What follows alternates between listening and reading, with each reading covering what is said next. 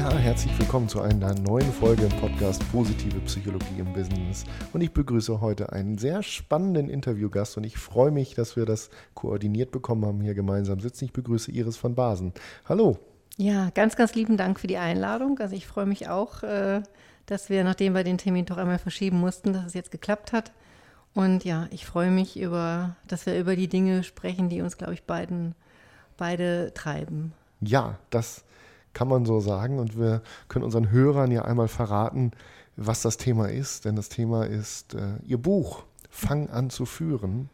Richtig. Und ähm, ich war begeistert, als ich davon gehört habe und äh, freue mich, dass wir da heute ein bisschen in der Tiefe einsteigen können. Vielleicht vorab, ich sage zwei Sätze und äh, Sie ergänzen bitte an der Stelle mh, äh, für unsere Hörer, für dich als Zuhörer heute, mein Gast Iris van Basen, ja, Buchautorin jetzt und zwar zum Thema Führung gemeinsam geschrieben mit Sven Hantel.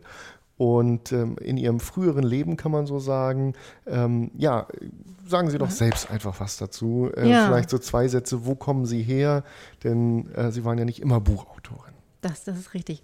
Wo komme ich her? Wer bin ich? Ich würde die Frage gleich ähm, zweideutig beantworten, ja. nämlich einmal wirklich ja. nach dem, wie es wir in das, in, im Buch beschreiben, nämlich die Connect-Methode. Ja, dann frage das, ich Sie jetzt, wer das, sind Sie und äh, warum äh, sind Sie hier? Genau, das, das beantworte ich jetzt eben doppeldeutig. Wer bin ich? Ähm, zum einen ehemalige Personalleiterin, ähm, davor BWL studiert, auch in Richtung Personal gegangen, gar nicht mal mit dieser großen ähm, Vision, ich werde mal Personaler, mhm. sondern eher, weil es im Studium tatsächlich ein einfacher Schein war. Aber mit der Zeit wirklich dann, dann begeistert auch an, an dem Thema gearbeitet habe. Lange, lange ähm, für, ein, für ein großes Unternehmen, für einen Konzern gearbeitet. Mhm. Ähm, und in dieser Zeit ganz viele unterschiedliche Positionen gehabt, da mal rausgegangen, ähm, auch da schon dann mal ein Buch geschrieben, habe mir eine Pause genommen von, von einem Dreivierteljahr, glaube ich.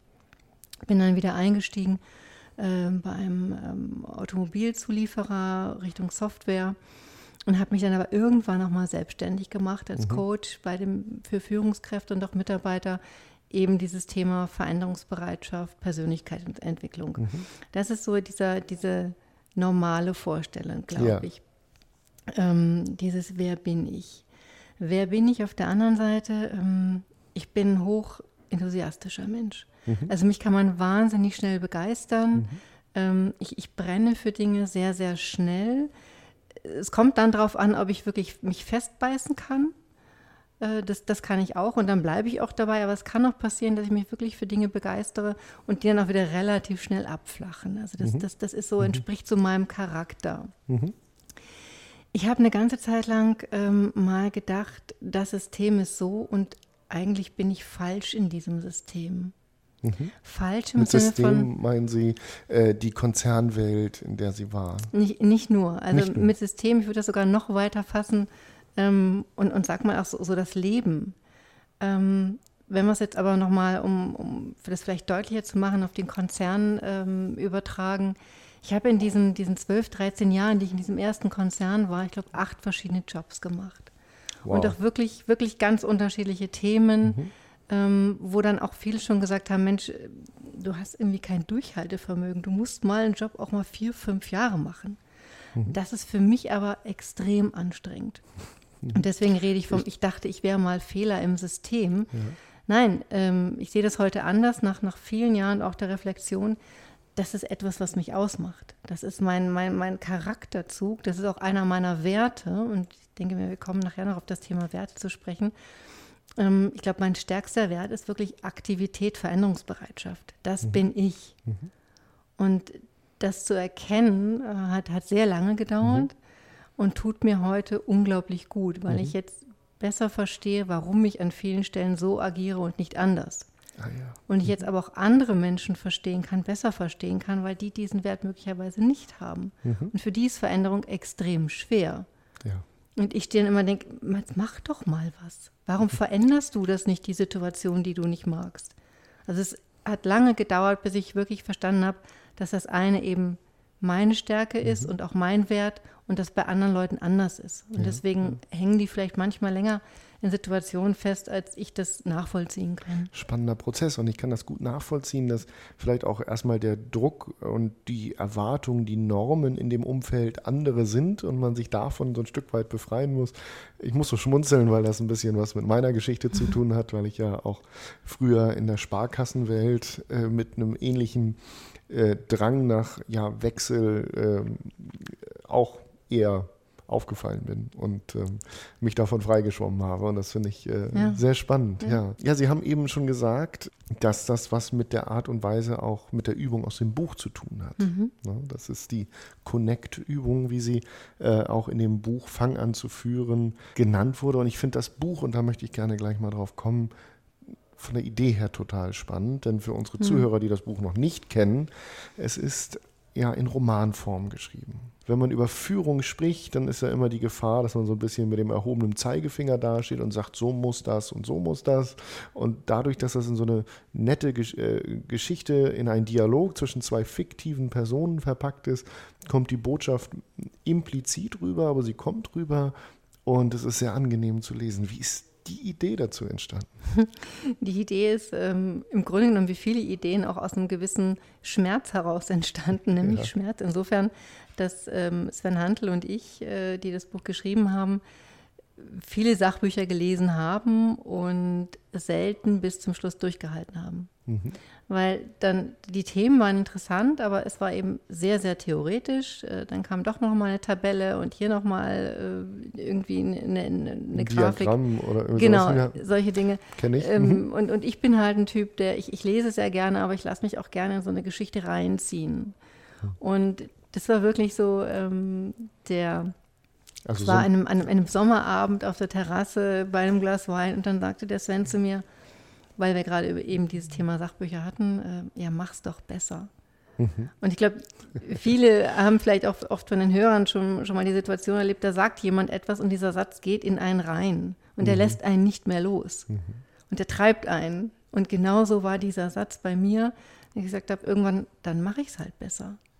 Dass daraus wirklich eine, eine Reise wird, mhm. ähm, konnte ich damals noch nicht ahnen oder haben wir beide auch nicht geahnt. Wir, wir mhm. sind wirklich viel durch, die, durch Deutschland getourt und haben auch mit anderen Führungskräften gesprochen, ja. ähm, weil wir das Buch eben nicht nur aus unserer Perspektive schreiben wollten und haben andere Menschen dazu interviewt und auch Mitarbeiter natürlich, was sie davon halten von dem Thema New Work, wie sie geführt werden möchten, wie sie heute führen, wo es einen Unterschied gibt zu heute und zu der Art, wie wir vielleicht vor 10, 20 Jahren geführt mhm. haben und haben dann wirklich eine Geschichte geschrieben mhm. und immer wieder in diese Geschichte rein dann auch Methoden reingebracht und mhm. Werkzeuge, die, und das sind jetzt fast, äh, ich versuche jetzt mal den, den Originalton vom Sven Hantel zu treffen, der immer sagt, sein Anspruch war, das Buch so zu schreiben, dass es für den Nachttisch gedacht ist. Mhm. Und ich lese es abends vor dem auch Einschlafen. Und ich finde eine Stelle, wo ich sage, wow, das kann ich eigentlich morgen mal ausprobieren. Und ich mache mir einen Kleber rein mhm. und gehe mit dem Buch am nächsten Tag in meine Organisation, in mein Team rein und probiere es einfach mal aus. Okay. Mhm. Das war, das war, war der Anspruch mhm. und ähm, ja, ich, ich hoffe, dass, dass wir dem auch gerecht werden konnten. Wir sind nicht, äh, wir sind äh, beide nicht äh, diejenigen, die sagen, Führung muss man so oder so machen, mhm. weil ich glaube, da, da gibt es auch nicht die, die eine Formel für. Ähm, aber wir erzählen aus unseren Erfahrungen und wir erzählen von dem, woran wir glauben, dass es die Zukunft ist mhm. okay. beim Thema Führen. Ja. Wow. Ähm, die Connect-Übung wäre schon so ein Beispiel ne, mhm. aus dem Buch, wo man sagen kann, da kann man eigentlich mal einen Kleber dran machen, das morgen einsetzen. Und ich habe mich so gefreut, als ich das gelesen habe, weil ich so eine ähnliche Übung in der Vergangenheit kennengelernt habe. Und eben genau diese Fragestellung, die wir jetzt auch am Anfang hatten, äh, wer bin ich und warum bin ich hier, ähm, in anderer Form in einem Seminar eingesetzt hatte. Und was entstanden ist, ist sofort, genauso wie in der Geschichte im Buch auch, eine ganz tiefe Verbindung zwischen den Teilnehmern. Ja. Äh, am Anfang so ein bisschen Skepsis und feststellen, oh, das ist aber persönlich. Ne? Das waren die mhm. nicht gewohnt. Mhm. Das ist man im Organisationskontext manchmal nicht gewohnt, aber wenn man sich dann ganz zeigt oder einen wesentlichen Teil von sich, schafft das Vertrauen. Und das finde ich einen ganz wertvollen Teil, weil Vertrauen und eine vertiefte Verbindung so wertvoll ist, gerade heute, wenn es schnell gehen muss, das Stichwort New Work fiel eben schon. Dann ist es gut, wenn man weiß, auf wen verlasse ich mich denn da eigentlich. Ne? Mhm. Ne? Und wenn die Verbindungen ein bisschen stärker werden. Genau. Von daher würde ich sagen, zum Teil mindestens erreicht, wenn nicht in vollem Umfang. Mhm. So, diesen, diesen, diesen Anspruch. Ein ganz wesentlicher Teil im Buch ist ja das Thema Werte und Stärken. Ja. Das klang eben in unserem Gespräch schon mal kurz an. Hm, warum ist das so zentral und wichtig aus Ihrer Sicht? Werte ähm, sind für mich die Basis all dessen, was ich bin. Ähm, wie ich Dinge wahrnehme, mhm. wer, wer, ich am Ende des Tages bin ja, ja. und auch ähm, wie ich handle. Ah, ja. mhm. Und ich habe viele, auch im Coaching, ich habe ich hab viele ähm, Menschen kennengelernt, wenn man denen die Frage stellt, mhm. was sind deine Werte, mhm. die keine Antwort finden können. Und, und mit denen ich dann gemeinsam wirklich auf die Reise gehe und sage, okay, was ist dir eigentlich wichtig? Und dann durch viele Fragen und durch viele Beispiele mhm. auch, dass wir herauskommen, was sind, was sind eigentlich meine mhm. Werte. Es braucht, also, ja, es braucht so ein bisschen Suche, ne? also ja, aus meiner ja, Erfahrung, dass man ja. so, was ist es denn jetzt wirklich? Ne? Was steckt mhm. denn eigentlich dahinter? Weil Werte offenbaren sich ja häufig in anderen Dingen wie Verhalten. Ne? Da muss man so ein bisschen schälen, um zum Kern zu kommen. Ja, und interessant ist auch, dass, dass viele denken, ah, vielleicht ist mein Wert ähm, Innovation oder Kreativität ja. oder ähm, im, im, Team zusammenarbeiten. Mhm. Das, was eigentlich auch en vogue ist und was man auch gerne sein möchte. Mhm. Wenn wir aber dann bestimmte Übungen machen, ähm, stellt sich manchmal heraus, dass das gar nicht die wichtigsten Werte sind. Manchmal stehen diese Werte Aha. nicht mal mehr auf der Liste drauf. Und dann kommen andere Dinge in den Vordergrund und dann begreift man auch, warum vielleicht einige Situationen schwierig sind für jemanden und mhm. andere eben nicht schwierig. Mhm. Und das ist für mich die, dieser Kern, wenn ich mir meiner Werte bewusst bin, dann baue ich eine Verbindung zu mir auf. Mhm. Und ohne Verbindung zu mir mhm. werde ich keine Verbindung zu anderen aufbauen können und ohne Bindung zu anderen Menschen kann ich nicht führen. Mhm. Also das ist im Grunde genommen, ich glaube, das ist eigentlich eine logische Kette, ja. die man sich aber oft nicht bewusst macht. Ja. Und also ich habe verstanden, einerseits, dass das Buch ähm, und der Ansatz von Sven Hantel und Ihnen nicht normativ zu verstehen ist. Also es muss nur so gehen, aber so ganz systemisch lösungsorientiert, es könnte helfen. In dem Sinne eher kurativ. Ja, das, das ist schön ausgedrückt, ja. Und im Buch ist es ja so, dass der Auslöser für die Reise, sag ich mal, also ohne zu viel ähm, jetzt vorwegzunehmen, aber ja eigentlich eine Krise ist, mhm. wo dem Protagonisten bewusst wird, dass er eigentlich gegen seine eigenen Werte und Normen verstößt. Genau. Braucht es diese Krise, um sich auf diese Reise machen zu können, wäre meine Frage. Das, das ist eine interessante Frage, die ich finde, wenn wir jetzt wirklich Publikum hätten, ja. dann würde ich die gerne diesem Publikum stellen. Ja, das wäre spannend. Das, also das wär, vielleicht an der Stelle die Aufforderung. Ähm, in den Shownotes steht ja die E-Mail-Adresse. Da einfach mal Meinungen zu. Da könnten wir eine neue Folge draus machen. Ja, das wäre genau. total super. Ja? Genau. Also braucht es eine Krise, um überhaupt auf die Idee zu kommen, als Auslöser sich auf die Reise zu machen, sich mit seinen Werten auseinanderzusetzen und zu gucken, wo bin ich da kongruent, wo nicht. Ja, ich glaube, wenn wir, wenn wir jetzt darüber nachdenken, an welchem Punkt wir uns entwickelt haben, dann mhm. sind das meistens Punkte und das meistens Situationen, in denen wir irgendeinen Schmerz empfunden haben. Also mhm. irgendeine Situation, wo wir gesagt haben, so geht es nicht weiter. Mhm. Und die Situation da waren wir vielleicht schon sehr, sehr lange drin. Aber irgendwann mhm. ist eine Grenze erreicht, wo man sagt, okay, jetzt muss ich, muss ich mich verändern, ich muss handeln. Ob das jetzt, gehen wir mal auch von dem, von dem wirtschaftlichen Kontext zurück, ob das jetzt äh, Thema Ernährung ist, ob das Thema Sport ist oder sonstiges.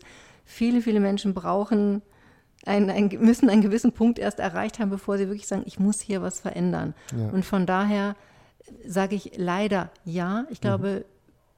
dass viele von uns eine Krise brauchen. Mhm. Ähm, es gibt natürlich andere Menschen, die auch schon so, so bewusst sind und so reflektiert mhm. auch mit sich selbst umgehen, auch mit ihrem Umfeld, ja. die das sehr früh spüren, mhm. dass, dass, dass ich was verändern sollte, dass ich mal vielleicht auch darüber nachdenken sollte, ist das wirklich der Weg, den ich gehen möchte. Also äh, von daher, ich denke, es kommt darauf an, wie reflektiert ich bin, ähm, welche Erfahrungen ich mich gemacht habe, aber oft sind die großen Veränderungen doch ausgelöst durch, durch einen Schmerz. Wobei ich, um jetzt nochmal diesen wirtschaftlichen Kontext einzufangen, das auch für eine Organisation beantworten möchte. Ähm, wir haben auf dieser Reise einen, eine Führungskraft kennengelernt, die mhm. uns extrem, extrem beeindruckt hat, mhm. weil sie in der, in der Finanzbranche ist und man das einem Vorstand nicht zutraut, dass er so hoch spirituell ist. Mhm. Ähm, war dieser Mensch aber. Und der hat sein, sein Unternehmen in der größten Krise, ähm, die er, da ist er in diese, in dem Moment ist er in diese Position reingekommen und hat dieses sein Unternehmen dann wirklich auf einen spirituellen Weg, ich möchte es wirklich so beschreiben, okay. ähm, mhm. gebracht. Ähm, ist davon sehr, sehr angefeindet worden in, in der Gruppe, in der er gearbeitet mhm. hat. Ähm, es war ein schwerer Weg, zehn Jahre lang, und es ist heute die erfolgreichste Bank in, in diesem Verbund. Mhm. Ähm, und er selber sagt auch, in dem Moment der Krise gibt es aber viele Unternehmen, die so agieren, und dann äh, auf die, auf die, wie sagt man das, Sparbremse mhm. drücken, mhm, die, ja. also, ne, auf, also ja, nicht ja, mehr investieren. Also die und, ja, Kostenbremse Kosten, würde ich wahrscheinlich Kostenbremse, sagen. Ne? Genau, das, also das fiel mir Beim Sparen muss man in der Krise meistens eher Gas geben. Genau, Kostenbremse. Mhm, genau. ähm, und er hat aber extrem investiert in seine Mitarbeiter, in die Ausbildung der Mitarbeiter, in das Verständnis für, für die Mitarbeiter selbst, für, den, für das Umfeld und für den eigenen Job. Mhm und ist damit groß, also hat großartige Erfolge erzielt. Und das mhm. hat uns wirklich, wirklich tief beeindruckt. Mhm. Also und, und, das ist einer der wenigen, die auch ähm, wirklich original zitiert worden sind in dem Buch. Keiner weiß, dass es von ihm ist und an welcher Stelle, aber der hat uns wirklich sehr, sehr nachhaltig. Mhm.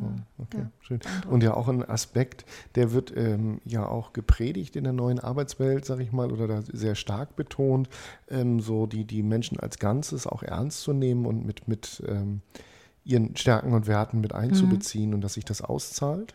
Und ein schönes Beispiel, das Hoffnung macht, dass das äh, auch wirklich funktioniert an der Stelle. Ja. Ne? Mhm. Ja. Ähm, aber da höre ich auch schon raus, es gibt auch ja, Stolpersteine und Skepsis in der Praxis. Ne? Also diesem Manager, den Sie gerade genannt haben, ähm, der ist ja auch, äh, dem sind sie ja nicht sofort alle in der Firma um den Hals gefallen. Mhm. Ne? Und gerade wenn sie jetzt sagen Finanzbranche etc., kann ich mir auch vorstellen, dass da auch einige standen und gesagt haben, ja, aber nicht mit mir. Oder was soll der Quatsch jetzt? Ja, genau. Und, und, und ähm, ich denke mir, es, es, gehört, es gehört eine unheimlich starke Persönlichkeit dazu, das, woran, woran man glaubt, ähm, dann auch gegen, gegen massive Widerstände durchhalten zu mhm. können. Mhm. Und da, jetzt kommen wir aber wieder tatsächlich auf den Punkt zurück, und da helfen einem die eigenen Werte. Mhm. Wenn ich weiß, was meine Werte mhm. sind, wenn ich mir dessen bewusst bin, wenn ich überzeugt bin von dem, was ich da mache, dass das richtig ist, dann kann ich natürlich viel, viel länger durchhalten, als wenn ich von vornherein, ja, ne, mir nicht ganz sicher bin. Ja. Und Ängste spielen, spielen dabei natürlich eine große Rolle. Ähm, und auch zu sagen, ja, die Angst darf sein. Die Angst ist ein Teil von uns mhm. und den anzunehmen. Mhm. Aber dann für sich auch zu entscheiden, okay, will ich jetzt auch diesem, diesem Teil, will ich dem noch mehr Raum eingeben oder will ich ihm nachgeben mhm. und ich bewege mich nicht mhm. aus dem, was wir immer so, so schön die Komfortzone mhm. nennen. Ja. Oder sage ich einfach, ja, ich, ich bin mir dieser Angst bewusst, sie gehört zu mir, es ist in Ordnung. Trotzdem wage ich mich aus meiner Komfortzone heraus. Weil da draußen, was da draußen ist, das, das kann spannend sein. Mhm. Das kann Spaß machen. Mhm. Das kann auch mal wehtun. Mhm. Aber, und da komme jetzt ich wieder mit, mit, meinen, mit meinen Eigenschaften für jemanden, der Veränderung sehr gerne mag. Der mhm. ist ja viel zu neugierig, um dann da stehen zu bleiben. Ja. Und es gibt viele, viele Momente auch in meinem Leben, ähm, auch, auch mit dem Buch. Ähm, wir, haben, wir haben ja gar nicht gewusst, finden wir jeden Verlag.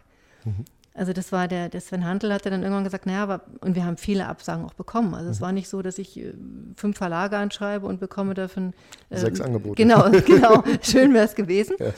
Ähm, aber dafür muss man, muss man vielleicht auch diesen Markt äh, kennen, der mhm. extrem mhm. hart ist. Mhm. Ähm, und bei einem, bei einem Neuautor und gerade mit einem Thema, was, was ja ganz anders verarbeitet wird, als das alle, die meisten vor ihm mhm. gemacht haben, ist man sehr skeptisch und viel, ich habe sogar wirklich gutes Feedback von hochrangigen Verlagen bekommen, mhm. die aber gesagt haben, daran trauen wir uns jetzt nicht, weil wir wissen nicht, wie der Markt das aufnimmt. Mhm. Und die sind das Risiko eben nicht eingegangen, aber wir hatten dann irgendwann einen Verlag gefunden. Aber der Sven meinte dann vorher auch, naja, sonst machen wir es im Eigenverlag. Mhm. Und da habe ich gesagt, nein, das machen wir nicht.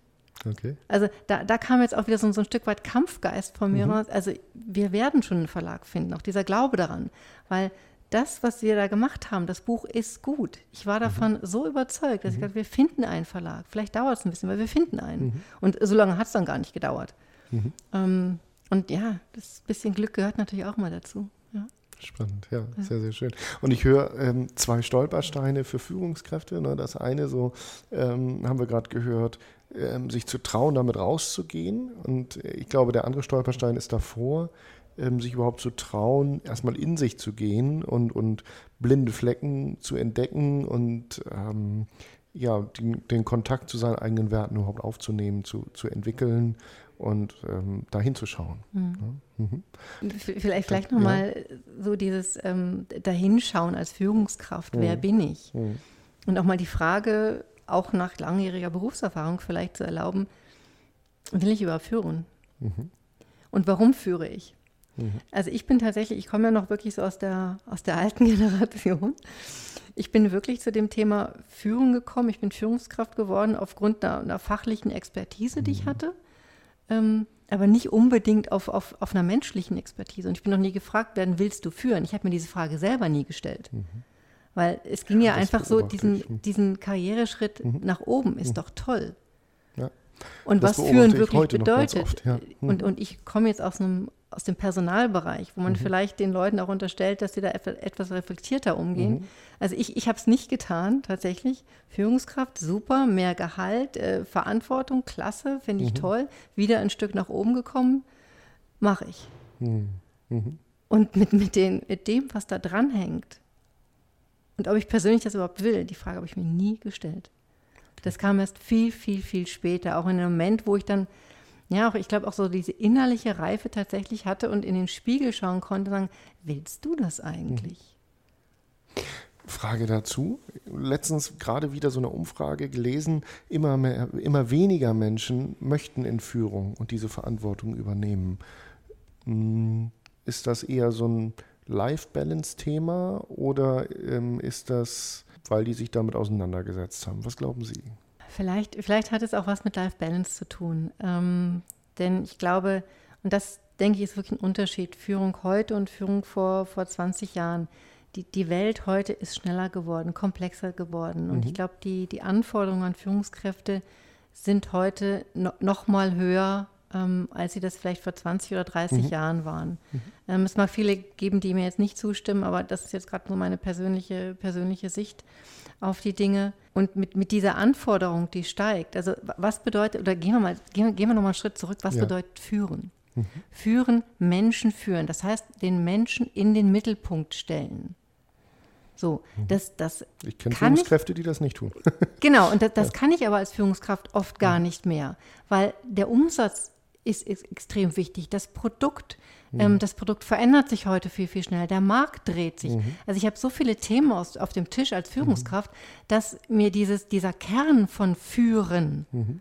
ähm, vielleicht nie bewusst war, verloren gegangen ist.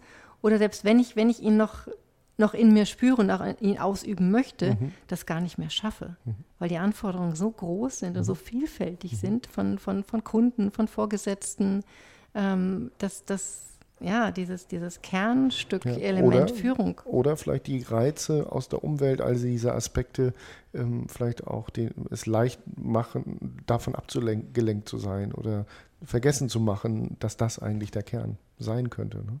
Man könnte natürlich zur Entlastung sagen, dass wir wahrscheinlich auch weniger Führungskräfte brauchen weil Hierarchien flacher werden, was wir im Moment mhm. beobachten. Und da kommen wir auch zu einem interessanten Thema, was auch ein Buchthema wird und was zu unserem Gespräch, was wir jetzt gerade führen, sehr gut passt, nämlich diese Balance zwischen ähm, dem, was äh, früher klassisch ähm, ja auch Führung bedeutete, nämlich vor allem Management und dem, was heute eben Leadership genannt wird. Also dieses beidhändige Führen, Ambidextrie ist da heute das äh, Fremdwort, das das beschreibt. Und im Buch gibt es so eine schöne Passage, wo eben davon gesprochen wird, ja, wo die Frage gestellt wird, ähm, es ist so ein bisschen wie im Tiebreak ne, beim Tennis, es steht 6 zu 6 und die Frage ist, wer gewinnt? Old Economy Management oder der neue Leadership-Ansatz?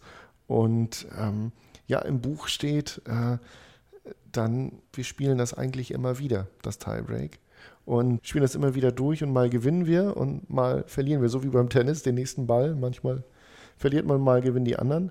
Aber es wird immer besser. Von Spiel zu Spiel steigt die, steigt die Erfahrung. Hm, heißt Gewinnen in dem Kontext ähm, jetzt Leadership oder heißt Gewinn in dem Kontext eher wirksame Führung? Also, wissen Sie, worauf ich hinaus will? Ja, und da möchte ich nochmal, möchte, es ist ja eine Geschichte. Ja. Und die Geschichte gibt jetzt nicht eins zu eins meine, meine Persönlichkeit und mhm. meine Meinung wieder. Ähm, und, und das war, das war ein Thema, dieses Tiebreak, das wir gewählt haben, ähm, um vielleicht mal zwei unterschiedliche Seiten deutlich mhm. zu machen, aber die es eben auch in der Person selber gibt, also in mhm. dem Gero, in, der, in, dem, in dem Protagonisten, diese zwei, mhm. zwei Persönlichkeiten. Er ja. kommt aus einer, aus einer alt, alt ich, ich mag mal dieses Old Economy, New Economy gar nicht mehr, ähm, weil ich glaube, darum geht es gar nicht.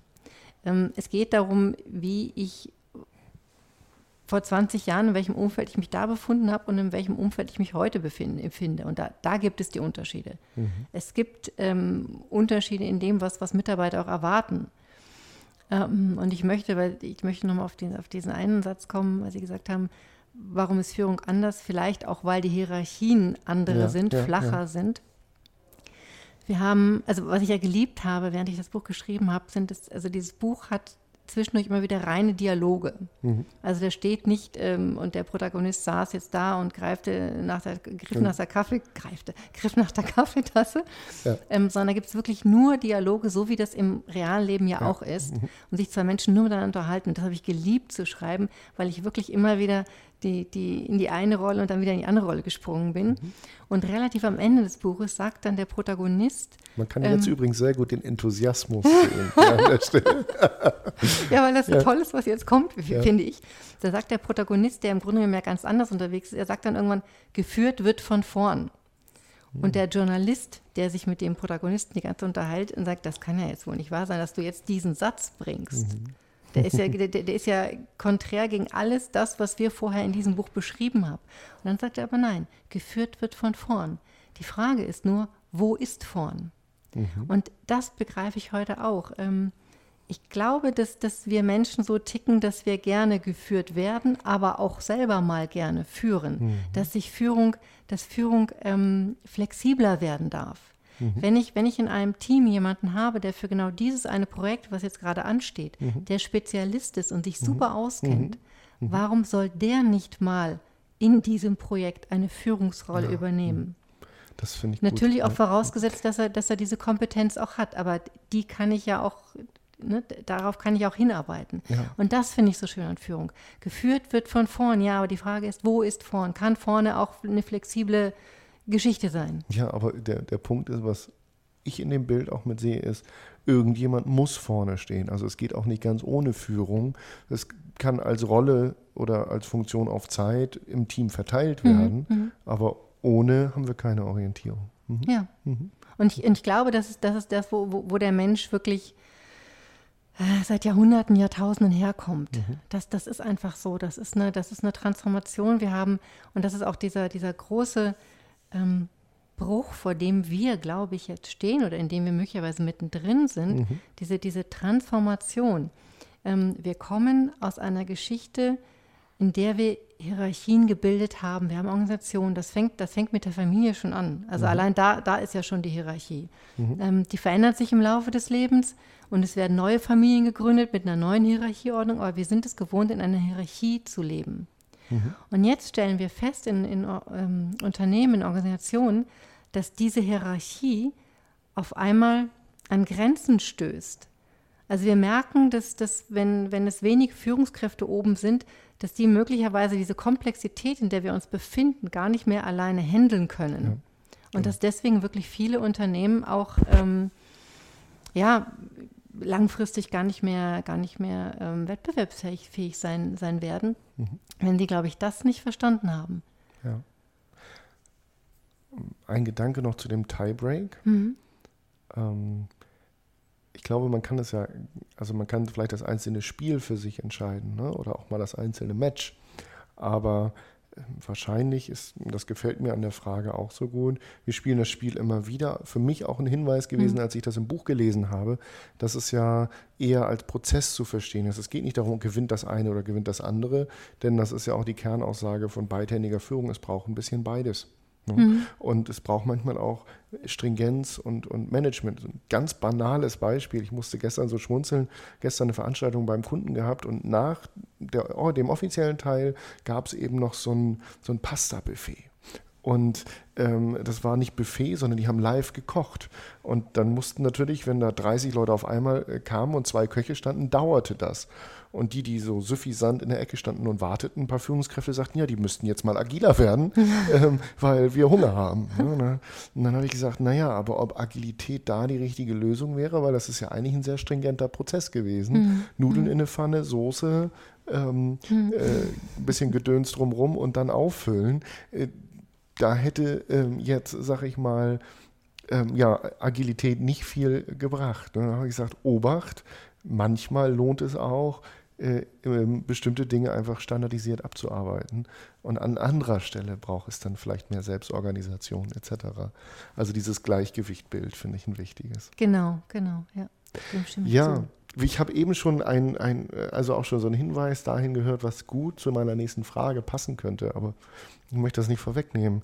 Ähm, ich stelle ja in den Interviews immer die Frage, ähm, was sind Stolpersteine im Sinne von, was wäre so ein kannst du so machen, dann wird es halt nichts Hinweis. Also wenn ich jetzt sage, vielleicht